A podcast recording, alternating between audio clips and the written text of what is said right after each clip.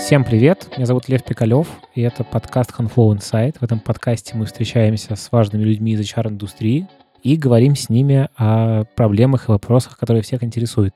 И сегодня у меня в гостях Вика Придатка. Ее наверняка многие знают, но кто-то, возможно, и не знает. Вика, привет. Расскажи про себя, пожалуйста. Привет, Лев. Я создатель рекрутинговой компании VP Team. Я живу в Киеве. Ну, на самом деле, я живу по всему миру, но, скажем так, база, мой дом там, где мой код, в Киеве. У нас удаленно распределенная команда, то есть все рекрутеры работают откуда угодно. Это была моя изначальная идея еще 10 лет назад. И 10 лет назад мне все крутили пальцем у виска и говорили, так не будет работать. А потом все стали копировать за нами, и очень много потом люди стали создавать удаленных команд рекрутинговых. Вот, мы работаем с продуктовыми компаниями, стартапами, где-то после второго раунда инвестиций, уже когда они более стабильные. Ну и, собственно, с умных людей, классно IT-проект если кратко обо мне. Ну, еще я много путешествий, на сегодня 86 стран. Расскажи вообще, как вы устроены, а почему к вам нужно обращаться? Ну, такой, можешь про компанию, наверное, еще. Про компанию. Почему к нам нужно обращаться? Потому что мы no bullshit компания. Вообще, начнем с того, что у меня не было идеи создать компанию. Да? Я просто ушла из найма, потому что я хотела много путешествовать и иметь больше свободного времени, а не просиживать на борт-митингах какое-то время и тратить свою жизнь на какую-то бессмысленную переписку, знаешь, эту корпоративную. А вот поэтому я просто ушла в никуда. Какое-то время жила на деньги, которые я заработала, путешествовала тоже. Ну, а потом я стала проводить вебинары на тему позитивного управления персоналом. Я недавно напоролась на какой-то свой вебинар 2009 года. Мне стало так смешно, так трогательно. Такая милота. В то время, в принципе, я уже говорила о том, что мне, в принципе, не нравится слово «персонал», да, но тогда я еще называла позитивное управление персоналом. Вот. Но имелось в виду, что, в общем, я всегда была за человеческий подход к людям, и я это тогда и продолжаю пропагандировать, да. И я не верю ни в стресс-интервью, ни во что связанное со стрессом. Я не верю, что чисто даже психофизиологически доказано, что люди в стрессе хорошо не работают. Давай, наверное, немножечко про то, как ваш бизнес устроен. Как вы устроены там? У нас удаленно распределенная команда из 12 человек. У меня есть два директора. Многие удивляются, почему на компании 12 человек, два директора, но мы просто очень, скажем так, дотошно работаем, и у нас есть SEO Олеся Сидорович. Она отвечает деятельность всю компанию. Я на самом деле я пинаю. Работают девочки. Вот. И есть и Ови, Лето Пашутина, да, это мои такие два, два столпа, на которых я опираюсь. Сколько у вас всего человек?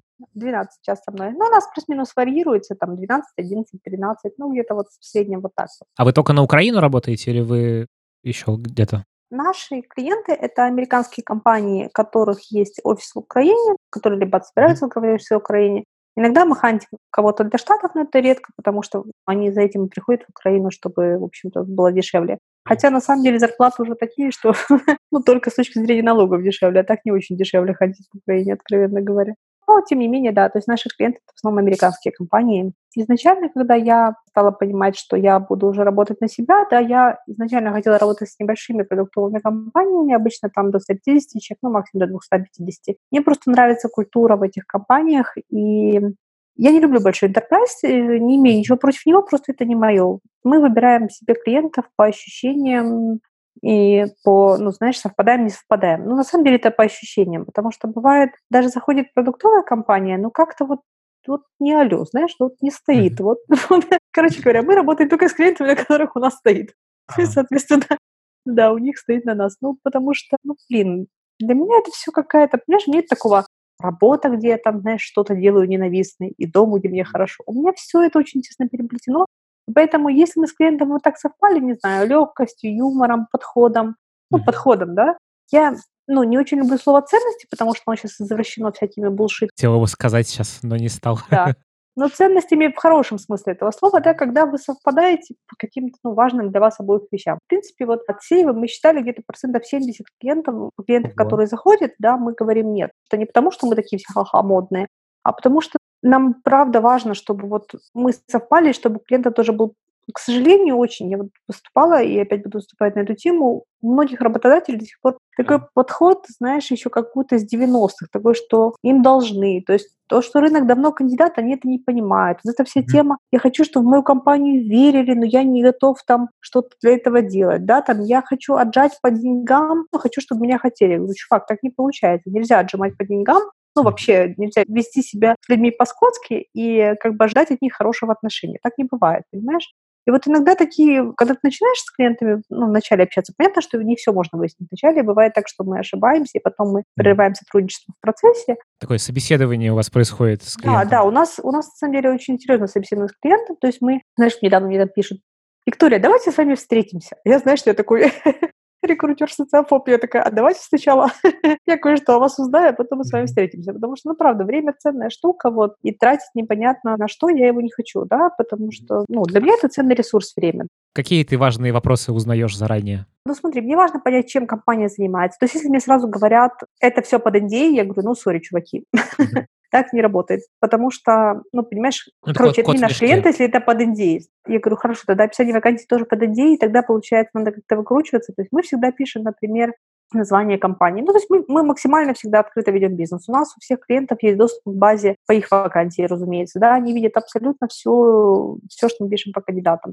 Полностью вся информация вообще для клиента открыта по его вакансии абсолютно. У нас есть еженедельные, еженедельные пятничные отчеты, где клиент получает summary о том, сколько кандидатов просмотрено, на каком они этапе, Понятно, что есть summary по кандидатам. Максимальная вообще прозрачность. Ты спросил, что мы спрашиваем. Да, вот NDA ты сказал, стоп-слова какие? NDA? Мы спрашиваем, как давно ищут людей, потому что достаточно часто бывает, знаешь, что там перепробовали все агентства подешевле, а потом пришли к нам. Да, Вика, вы дорогие, хотя не знаю, почему дорогие, у нас 20% годового дохода – это абсолютно средняя цена по рынку. Но не суть. Суть в том, что приходят, значит, берут подешевле, а потом приходят к нам, когда уже весь рынок перелопатили плохой коммуникации. Можете представить, да, куча кандидатов, уже написали письма какие-то ранненькие рекрутеры, да, из серии «Ищем ниндзя» и так далее, да, и потом они хотят, чтобы мы опять пошли к этим кандидатам и опять им ну, падали на голову. Это для вас репутационно, на самом деле, плохо получается. Ну да, я, так я и говорю, так это плохо и для нас, и для вас. Мы так клиенту и объясняем. Я, собственно, везде это объясняю на своих выступлениях, понимаете? Это тот случай, когда скупой платит дважды, потому что коммуникация – это как первое впечатление, второй раз не создашь. Коммуникация – это ключевой момент.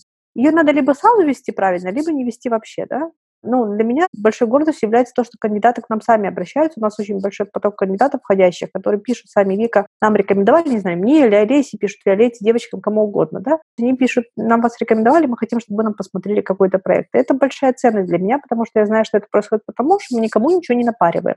Мы всегда очень внимательно смотрим профиль кандидата, мы пишем релевантные предложения. Нет вот этой, знаешь, фигни, когда ты, как бы, говорит моя Олеся, да, пишешь на отстань, да. Для нас это люди, ну, они просто там какой-то, знаешь, бонус. Вот Круто. в таком плане. У меня со многими кандидатами мы дружим, у нас близкая дружба, неважно, уехали они по всему миру, мы там встречаемся, к ним в гости езжим. Ну, такие у нас отношения какие-то такие Конечно. нормальные, блин, на самом деле человеческие отношения, да, с юмором, с подъебками, с какими-то. Вот, возможно, но ну, нормальные, знаешь, нет вот такого какой-то сладости. Вот чем мы еще отличаемся, мы никогда не целуем клиентов в попу. Почему-то так сложилось в консалтинговом бизнесе, что клиент ожидает некого целования в попу. Вот это какая-то встроенная штука очень многих клиентов, мы тоже сразу их разочаровываем в этом. Мы говорим, чуваки, понимаете, целовать вас в попу может 90% рынка. Вы, нам, вам ехать или шашечки? Uh-huh. Потому что если мы будем вас целовать в попу, вы не получите адекватной информации о рынке. Например, приходит клиент, говорит, у него такое представление о рынке. Я его слушаю, говорю, хорошо, давайте я расскажу, как вот есть на самом деле. Бывает так, что у клиента совпадает мнение рынка, бывает, что не совпадает. И тогда я немножко корректирую и говорю, смотрите, вот тут так, а тут не так. И давайте, ну, как бы найдем точки соприкосновения, чтобы мы нашли. Потому что если клиент, например, заходит и говорит, найдите мне там, я не знаю, фронтенда синьора за 2 500, ну, понятно, что, ну, доллар, я имею в виду то как бы сори, тут не алло, да, ну или там вопрос не только зарплаты, да, там когда, не знаю, очень узкий скиллсет, да, и таких людей в принципе, да, у нас были вакансии, и в принципе 12 на рынке, да, вот это реальная вакансия была, 12 людей на рынке, и мы говорим, понимаете, вот мы можем, понятно, а, пообщаться со всеми этими людьми, но не факт, что они примут ваше предложение. Тут очень важно много тонких моментов, которые надо. Адекватности такой же, которую мы им даем. Поэтому мы спрашиваем, как давно они ищут. Потому что если вы перелопатили весь рынок, а теперь хотят, чтобы мы им поправили репутацию, ну, как бы, сори, нет. Если вы уже себе испортили, ваша ответственность ее поправлять. Мы спрашиваем, помогали ли им другие агентства. Если помогали, то какие. Если им помогали агентства с хорошей репутацией, на самом деле, ну, я знаю только одно агентство с хорошей репутацией, после которого я бы согласилась работать, да. Про Украину говоришь или вообще? Я про Украину говорю, да, я сейчас про Украину говорю. Спрашиваю, с какими трудностями а, в поиске мы столкнулись, и чтобы понимать, да, что уже, ну, на что напоролись, как можем помочь. Сколько mm. кандидатов проконтактировали, какие ожидания от нас. Ну, вот это такие основные вопросы, да, чтобы мы понимали, как бы, чтобы мы были on the same page, да, ну, на, на одной странице. Mm. Вот. Ну, и дальше там уже идут более детальные вопросы, там, ты рассказала о том, что, ну, упомянула о том, что сейчас многие на рынке ведут себя как, как будто времена не изменились. А вот как сейчас можно текущую ситуацию на рынке охарактеризовать вообще? Какие тренды? Ну, тренды такие, что рынок кандидата, он давно уже кандидата, а это значит, что на кандидата диктуют правила игры. И я понимаю, что это бесит многих работодателей, потому что, ну, это сложно для их эго, да, принять, что рынок кандидата, потому что как-то так давно исторически сложилось в индустриальном обществе, да, что работодатель диктует правила. Но на IT-рынке это не, давно не так. Это рынок, на самом деле, кандидата с 2000 года, по большому счету. Ну, хорошо, может, там с 2005 так точно. Тогда не было еще такого количества программистов, как сейчас. И это говорит о том, что кандидаты принимают, то есть возьмем там среднего фронтенда в вакууме, да, у него сразу, то есть если он выходит на рассмотрение предложения активно, да, имеется в виду, он говорит там условно, я рассматриваю, ну, я имею в виду, там он где-то там находится на джине, еще где-то, да, и говорит, я рассматриваю. Да нет такой сервис. И кандидаты смотрят все предложения по работе, очень классный сервис. Вот, и у него сразу 3-5 офферов. Не глядя. Да, не глядя. Это к этому можно относиться по-разному. Это, это не про хорошо-плохо, это как есть, понимаешь? И когда мы клиенту об этом говорим, что если у вас, простите, чуваки, 8 этапов собеседования, или у вас техническое задание на 8 часов, и вы никак не продали, кроме нас же еще, да, продает, в хорошем смысле, я имею в виду, продает вакансию кандидату и клиент в том числе, да, то есть мы, когда с клиентом начинаем общаться, мы объясняем ему, как с его стороны коммуникация тоже должна выглядеть. Это взаимоуважительные партнерские отношения, потому что мы сразу говорим, что мы выстраиваем с кандидатами как бы партнерские отношения, вот, потому что даже если сейчас кандидат не принял предложение, он может его принять потом, да, и мы не занимаемся одноразовым рекрутингом, знаешь, это Ctrl-C, Ctrl-V, копипаст там вообще никогда. То есть у нас с всеми кандидатами отношения реально десятилетиями длятся, да, там я сейчас продолжаю общаться с ребятами, с которыми я познакомилась там лет 15 назад. Поэтому, ну, это просто, не знаю, нормальные человеческие взаимоотношения. У них есть интерес к работе, да, мы их там ищем для них проект. Нет интереса, мы их оставляем в покое. Никто их не надрачивает и не задалбывает, понимаешь? Ну, то есть это, на самом деле, с одной стороны, и по-человечески правильно, с другой стороны, это ваш актив, на самом деле, хорошие отношения именно с такими крутыми людьми. Ну да, хорошие отношения, да, с крутыми людьми, именно поэтому как бы они к нам обращаются и помогают нам, и некоторые кандидаты становятся нашими клиентами, они создают свои компании, да, и, ну, это здорово, и, не знаю, на мой взгляд, это просто нормально и адекватно. Что вообще сейчас нужно IT-компании знать о рынке, чтобы нормально закрывать свои вакансии? Нужно прежде всего понимать, что так как рынок кандидата, то самое основное в IT – это скорость. То есть если мы представляем кандидата, понятно, что 90% рынка – это пассивные предложения. Да? Имеется в виду, кандидаты в принципе могут посмотреть вакансию, но они не готовы активно рассматривать. Такие холодные продажи. Да, холодные продажи, то есть э, когда ты э, максимально развернуто пишешь о вакансии человеку, чей профиль предварительно совпадает, да, и да, и тогда кандидат говорит, ну, в принципе, мне это интересно или там не интересно. Это, по сути, холодный рынок. Важно, понимаешь, работодатель еще, особенно это у стартапов процветает, когда чувак создал свой стартап, или там, и вот у него подгорает, что вот это его детище. Я понимаю его прекрасно, но люди не обязаны как бы любить твою компанию точно так же, как любишь ее ты. Большое счастье найти таких людей, которые ну, относятся к твоему бизнесу так же, как ты, да, или хотя бы приблизительно. Но на самом деле это ну, деловые отношения, да, ты платишь людям деньги, они решают там задачи, да, классно. Многие понимают под лояльностью некое же политство, да, когда вот лояльность, это когда там я говорю хорошо о компании. Для меня лояльность, это когда я могу сказать как есть, ну, моему там, не знаю, работодателю, клиенту, да, mm-hmm. чтобы он мог как-то исправить ситуацию. Я могу его похвалить, я могу его как-то, что-то ему сказать, может быть, не очень приятно его эго, точно так же, как и мне, разумеется, могу сказать, да, но я могу изменить ситуацию. Если же я целую в попу, ни для кого эта ситуация в итоге не полезна.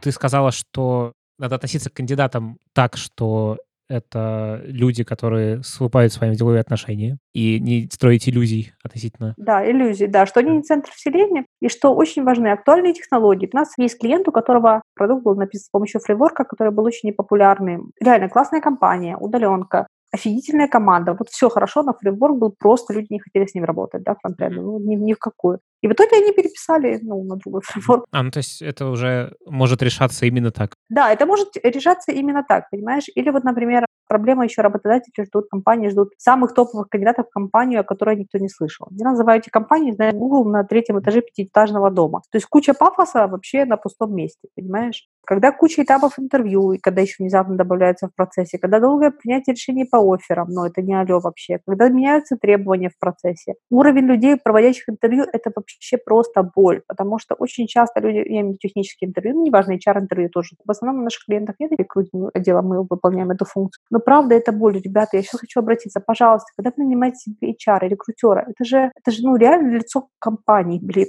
вот, знаешь, есть такая, даже вчера где-то в комментарии писала, что есть такая сексистская поговорка «унитаз лицо хозяйки». Ну, имеется в виду чистый унитаз, показатель хороший хозяйки. Ну, она сексистская, жуткая, но она как-то да, вспоминается, да, имеется в виду, что, ну, правда, первые, кого видят люди, они видят вашего рекрутера, неважно, видят в письме, видят в сообщении в мессенджере, так где угодно.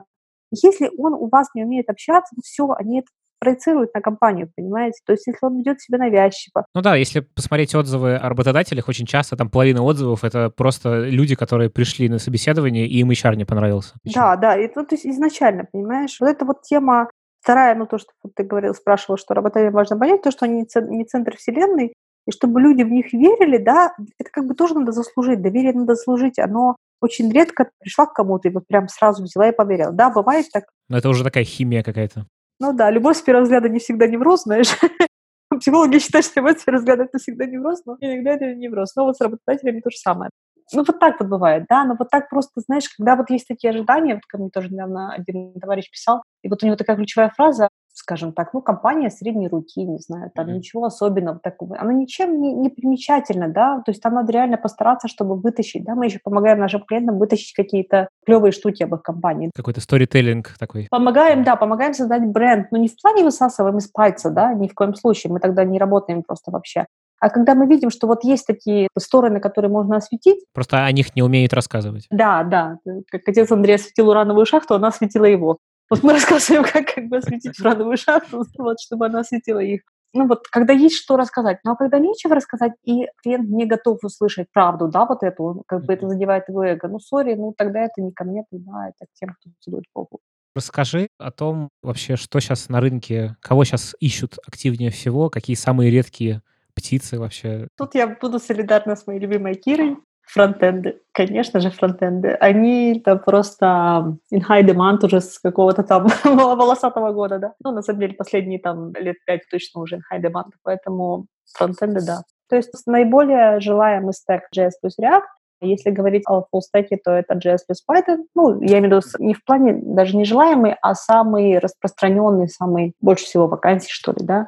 Java не очень много сейчас, Java как-то в Enterprise больше осталось, и не, не часто Java заказывают. А вот JS это прям впереди планеты всей просто. Ты очень много говоришь про уважение к кандидатам. И вообще, я так понимаю, это не только про кандидатов, а про всех, уважение всех ко всем. Можешь немножко эту тему как-то раскрыть вообще? Что надо не делать компании, чтобы, в общем, ну, чтобы ну, что надо показывать, делать? Во-первых, надо к кандидатам относиться как к равным, да? На самом деле, я говорю очевидные вещи. Это, например, это первое, это коммуникация вашего HR-рекрутера, неважно, как вы его называете, да? это то, как он общается с кандидатами. Потому что я когда узнала, например, что а, есть такое понятие, как черные списки рекрутеров, да, которые не заносят кандидатов. Когда я увидела в черном списке, что рекрутеры... Что это? Можешь рассказать, что это такое? Черные списки, ну, это типа блэк-лист, э, когда рекрутеры считают, что кандидат вел себя неадекватно, uh-huh. и, значит, он там типа заносит его в этот список, чтобы другие рекрутеры с ним не общались. Да, бывает так, что кандидат ведут себя неадекватно. На самом деле, ну, такие в нашей практике встречались очень редко, не знаю, вот там так везет, встречались, но редко. Ну, понимаешь, когда я один раз увидела, что кандидата занесли, занесли в блэк-лист, потому что он не принял офер. Класс. Как бы, сори. я просто, я тогда, помню, сползла просто. Но это реальный пример прям, да. И я понимаю, у меня просто волосы дымом от того, что я понимаю, что это такой детский сад совершенно со стороны рекрутера. Во-первых, ну, второй момент, да, про который, то есть люди вам ничего не должны, да, они не обязаны принимать ваши предложения. Это как в личной жизни, да, вы либо совпадаете, либо не совпадаете. Тоже точно абсолютно так же. То есть нельзя никого заставить что-то делать, да. Вот вы пришли, вы рассказали о себе, как вы есть, и вы либо совпали с людьми, либо не совпали. Да, ваша задача рассказать так, чтобы людям было интересно с вами, да, поэтому мы помогаем как бы освещать какие-то стороны, которые можно вести. Но если компания реально, ну вот вообще ни о чем, в нашем понимании, да, может, для кого-то она и о чем, да, то мы просто мы говорим, ну, ребят, сори, мы ну, как бы не можем работать. Но и это не про то, что компания плохая, нет. Ну, просто, ну, знаешь, ну, не совпали и все. Ну, блин, ну, так бывает, да, вот, не знаю, или там не наш профиль какой-то.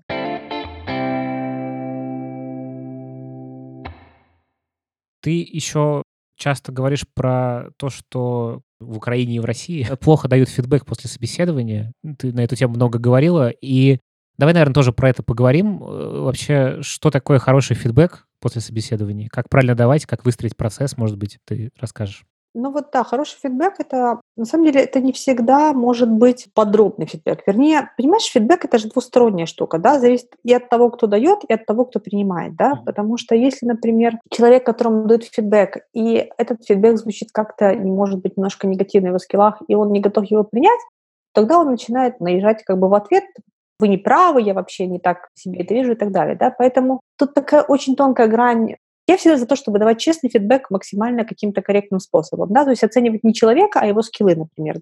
Зачем, в принципе, фидбэк нужен? То есть вот давай, наверное, с самого начала. Фидбэк нужен для того, чтобы люди вообще понимали, в каких они с вами отношениях на данный момент. Я как кандидат вложила свое время, да, я потратила на вас время. И я хочу понять, что конкретно для... Тут еще очень важно понимать, конкретно для этой компании. Понимаешь, то, что человек не подошел в одну компанию, совершенно не означает, что он может не подойти в другую. И по техническим скиллам в том числе. Mm-hmm. Ну, то есть абсолютно. Требования абсолютно разные.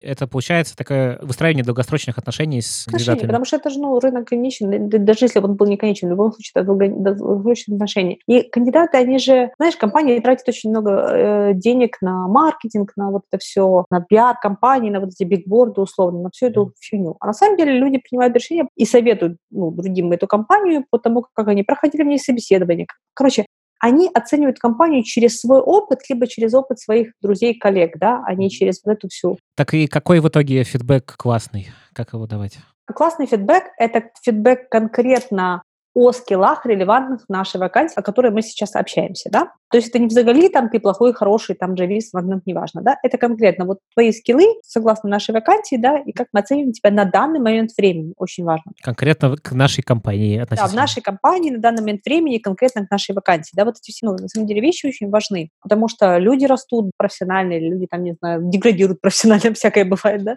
Понимаешь, это вот та самая тема, которая, когда говорят overqualified, мне кажется, это такая отмазка, знаешь, overqualified. То есть overqualified для чего? Ты боишься, что я сяду на твое место, да, если ты говоришь мне, что я overqualified? Это как это, дело не в тебе. Да, это дело не в тебе, дело в Да-да-да. Вот это из серии, понимаешь? Ну, что это offer qualified? То есть если я, даже если моих скиллов больше, чем вам нужно, но мне интересно, и я реально готов, понимаешь? Вот тоже я э, встречала такие совершенно дичайшие случаи, когда кандидат хочет, кандидат готов, ему интересно в силу разных причин. А клиент говорит, вы знаете, мне кажется, он для нас слишком крут, и он заскучает. Я помню кандидата, они просто говорят, Вика, я хочу рвать на себе волосы, почему? Ну, это мне решать, заскучаю я или нет, понимаешь? Я всегда за то, чтобы о вакансии мы и компании рассказывали максимально подробно и честно, да, мы вот всегда, мы просим, даже у нас очень детальное описание вакансий, и мы просим дать, ну, такой как бы бэклог, да, что будет кандидат, ну, ежедневно делать, да, пример какой-то бэклога, да, mm-hmm. вот, чтобы кандидат примерно понимал, что он будет делать day-to-day activity такие. Если вы честно рассказали о вакансии, и кандидат готов, ну, это его ответственность. Понимаешь, еще вот такая вторая тема. Как вы думаете, как долго у нас проработает? Я что, блин, у меня хрустальный шар есть, понимаешь? Как, я знаю, как долго у вас проработает, понимаешь? Рас, рассосется, как у Кашпировского. Потому что, во-первых, сейчас в среднем время работы в среднем уменьшилось. Да, сколько? Время работы полтора-два года максимум. Да, Ого. люди меняют работу, да, достаточно часто. То есть если человек работает у вас дольше, ну, как бы окей. Но опять же, это не говорит ни о чем, ни о, ни о его лояльности. Просто сейчас, ну, ты сам знаешь, как в мире сейчас быстро все меняется. Он будет с, с компанией, с вами ровно столько, сколько он будет себя чувствовать с вами там классно, не знаю, челленджево. Ну, у каждого свои показатели, да, кому-то там, не знаю, ходит, э, потому что там йога есть в офисе, да, условно, кто-то ходит, потому что там проект классный. Все же меняется, то есть, ну, нельзя вот, вот это вот, нельзя застыть, как муха в янтаре, понимаешь, статично сейчас. Я не знаю, сколько кандидат проработает. То есть я точно могу гарантировать, что чем более честно рассказано, описана вакансия... Если не нарушены ожидания, то... Да, да, да, да. Тем больше шансов, чтобы как-то... Ну, но опять же, ну, меняются обстоятельства, меняются, ну, все что угодно. Опять же, компания... Я, я, когда мне задают такой вопрос, я говорю, как долго просуществует ваша компания, вы знаете? Ну, это обычно обижает, да? Никто не знает, потому что сейчас ты видишь, когда стартапы создаются, даже, даже что там говорить стартапы, какие-то большие компании разваливаются. Это всегда паритет, то есть люди будут с вами ровно столько, сколько они посчитают нужными. Это нормальный взрослый подход, на мой взгляд.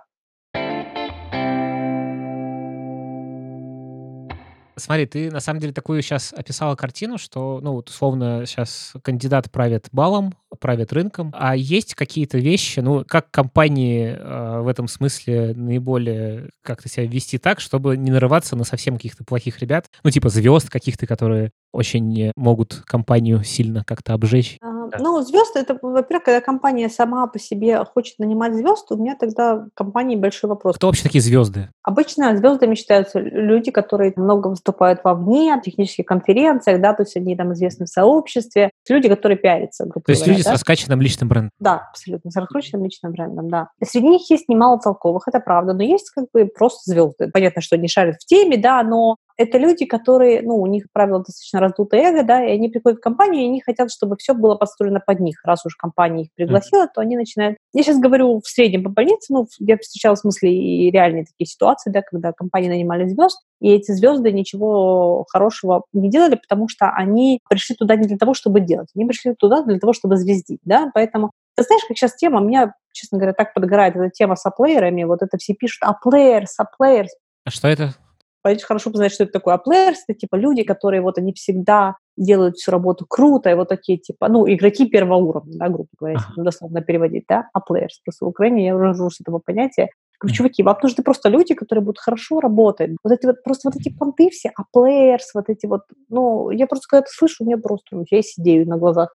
На самом деле хорошо выполняют работу просто нормальные, адекватные, ответственные люди, которые готовы принимать фидбэк в свою сторону, да, но я имею в виду зрелые. Это просто психологическая взрослость и скиллы, да, и желание развивать свои скиллы. Ну и часто бывает, что это противоречит очень сильной публичности, потому что человек- Абсолютно, да. То есть как бы, ну, публичность, она разная бывает, да, бывает, что публичный человек, он действительно развивает свои скиллы и как-то совершенствуется, да, бывает так, что это просто говорящая голова. Очень по-разному бывает. Я бы не хотела тут, знаешь, кого-то там Обобщать, обижать, да, говорить, да, да, Мгм. обобщать как-то, да. Очень по-разному бывает. Но когда вы ищете именно звезду и делаете акцент на звездности, ну, тогда вы найдете звезду, которая придет и будет вам тут, знаете, ковырять А вот плюсы какие-то есть у них? Ну, то есть вот условно, чтобы не перекашивать картину, да? Вот да, у звезд какие? есть плюсы. Это обычно, знаешь, когда хорошо работает звезда, когда ее приглашают в какую-то не очень известную компанию, и на нее приходят другие люди. То есть такой HR-бренд на самом деле. Да, да, да, да, да. Такие плюсы есть. Но опять же, звезды есть хорошие, да, это не, я не про то, что все звезды там, они какие-то. Ну да, я, собственно, поэтому спросил, чтобы не перекашивать картину, что Да, вот, да, мол, конечно, не безусловно, есть плюсы. Вот, вот такие, да, на, ну, на них приходят люди.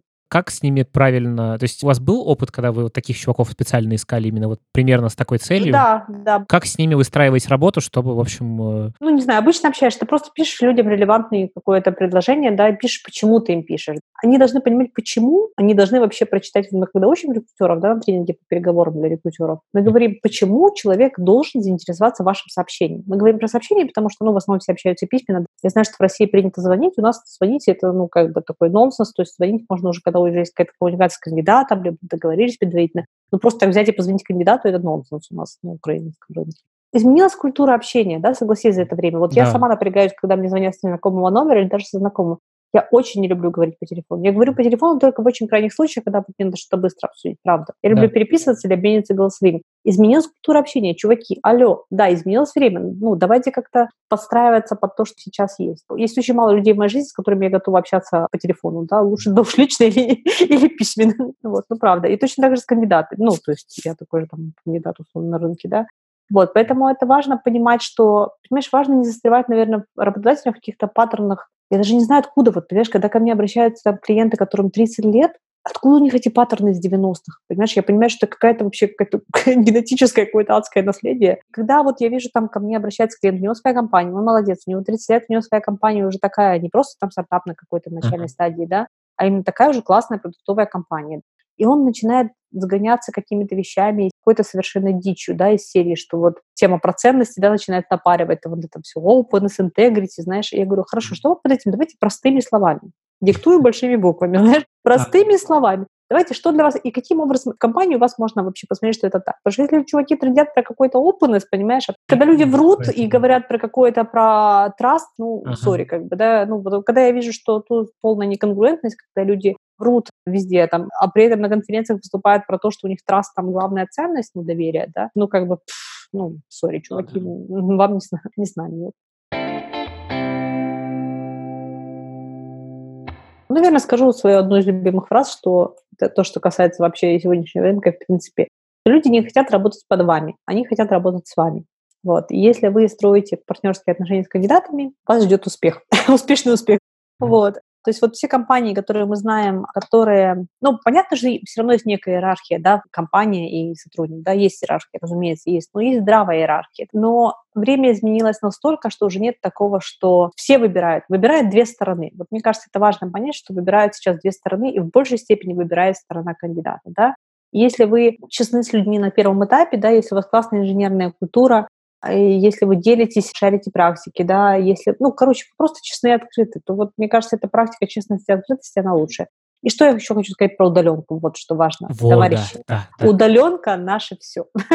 Этот тренд, это уже не тренд, это реальность давно, и, пожалуйста, дорогие там клиенты, работодатели, компании, которые меня слушают, посмотрите на это не с той стороны, что там это ужас, страх. То есть на самом деле это просто надо уметь. Я верю в то, что я буду что Юля курс по созданию удаленной команды. Mm-hmm. Это не проблема, да, это просто правильных людей, которых вы нанимаете внутренне самостоятельно, да, это ключевая такая компетенция, да, человека, внутренне самостоятельные люди. Вот. И внутренне самостоятельному человеку не нужен фреймворк. Это не про то, что удаленка нужна всем. Нет, абсолютно. Есть люди, которые не хотят удаленку, это тоже окей сейчас обращаюсь к компаниям, если у вас нет опыта, ну, наймите консультанта, я могу прикладывать консультанта, там, project менеджер которая может проконсультировать, да, как строить удаленную команду, у нее большой опыт, например, ну, mm-hmm. как один вариант. То есть это все несложно, то есть вопрос правильных людей, я имею в виду людей внутренне правильных, правильных в хорошем смысле я имею в виду, да, то есть это люди, которые, да, 90% это про психологическую взрослость и ответственность, соответственно. Mm-hmm. Да? Но мне бы очень хотелось пожелать нам всем осознанности и психологической взрослости, чтобы у нас возраст физиологический соответствовал возрасту психологическому.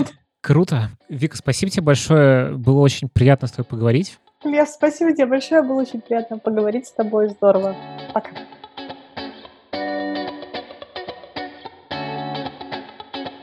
Это был девятый выпуск подкаста Handflow Insight и его ведущий Лев Пикалев. У нас в гостях была Вика Придатка, задатель агентства VP Team. Большое спасибо вам, что послушали. Если вам нравится наш подкаст, пожалуйста, Зайдите в iTunes, поставьте нам оценку, напишите отзыв, оставьте комментарии в соцсетях, расскажите об этом подкасте другим. Это очень помогает продвигаться нашему подкасту. Большое вам спасибо. До следующего выпуска. Пока.